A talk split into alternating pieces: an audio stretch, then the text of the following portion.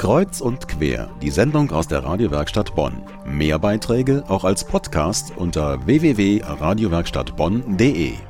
Wer im Ausland unterwegs ist, merkt das sofort. In kaum einem anderen Industrieland bekommt man Lebensmittel so billig wie bei uns. Und wer will sich da auch beschweren über billige Preise?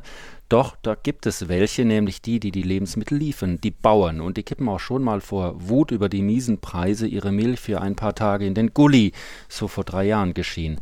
Unser Thema bei Kreuz und Quer sind Bio-Lebensmittel. Im Studio ist Michael Morawitz, Fachberater bei Naturland. Bei Ihnen, bei Ihrem Verband, Herr Morawitz, sind da die Bauern zufriedener, weil sie mehr bekommen, beispielsweise für ihre Milch? Ja, wir bekommen natürlich mehr für unsere Milch, aber aus Sicht der Landwirtschaft, aus Sicht des Bauern, ist der Milchpreis noch immer nicht ausreichend, um sämtliche Produktionskosten und Fixkosten zu decken. Und wir haben jetzt die Situation, die günstigste Milch, konventionelle Milch, äh, bekommt man für knapp 60 Cent, 58 Cent. Die günstigste Ökomilch äh, für 88 Cent. Also sagen wir mal pauschal ein Drittel bis 50 Prozent können wir auf den konventionellen Preis einen Ökozuschlag aufschlagen, sodass der Verbraucher unsere äh, Produkte nachfragt. Aus Sicht des Bauern, der rechnet ja anders als der Verbraucher. Der rechnet seine Produktionskosten, der rechnet die Pachtkosten, der rechnet äh, die Investitionskosten und all das muss sich dann in, dem, in seinem Verkaufspreis widerspiegeln. Und das ist oft eben knapp bemessen, aber das ist nun mal unsere Marktwirtschaft. Da muss jeder rechnen. Und es wird versucht, auch durch Interessensbündelung natürlich, äh, dass nicht jeder einzelne Bauer seinen Milchpreis verhandelt, sondern die Gruppe verhandelt als Gruppe und da ist man natürlich auch stärker gegenüber der abnehmenden Hand. Und die Verbraucher sind natürlich daran gewöhnt, dass Lebensmittel Milch relativ günstig ist und merken oft gar nicht, dass sie hintenrum über Subventionen und Steuern einiges mehr eigentlich dafür bezahlen. Als wir die Sendung geplant hatten, war uns klar, wir werden irgendwie in diesen Subventionsdschungel reinstechen müssen und unseren Hörern versuchen, das zu erklären. Meiner Kollegin Vera Kondratiuk ist das gelungen, erstens das Ganze zu verstehen und zweitens auf den Punkt zu bringen. Also, wofür kriegen Landwirte wie viel Geld? Normalerweise ist es doch so, als Verkäufer verdiene ich so viel, wie ich an Ware verkaufe. Bei den Bauern sieht das anders aus. Jahr für Jahr fördert die EU ihre Landwirte mit mehreren Milliarden Euro. 2010 waren es rund 56 Milliarden. Das sind ungefähr 43 Prozent des gesamten EU-Haushaltes. Deutsche Landwirtschaftsbetriebe erhielten davon 6 Milliarden Euro.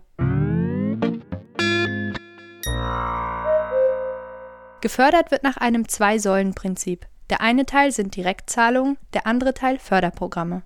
Besonders gefördert wird der Erhalt der deutschen Kulturlandschaft sowie Umweltschutzmaßnahmen. So erhält ein Ökobetrieb in Deutschland zurzeit pro Hektar Land 185 Euro für Agrarumweltmaßnahmen. Ein konventioneller Betrieb erhält nur 25 Euro. Die Ökobetriebe bekommen auch im Bereich der Direktzahlung im Durchschnitt mehr Geld pro Hektar. Insgesamt profitieren allerdings vor allem große Landwirtschaftsbetriebe und Konzerne von den Förderungen, da diese meist weit größer sind und die Fläche extensiver nutzen. Seit 2009 befindet sich die Agrarpolitik im Wandel. Noch sind die Zuschüsse von der Produktion abhängig. In der Vergangenheit hat dies zu den berühmt-berüchtigten Milchseen und Zuckerbergen geführt. Deswegen werden ab 2013 die Höhe der Subventionen nach Region gestaffelt sein.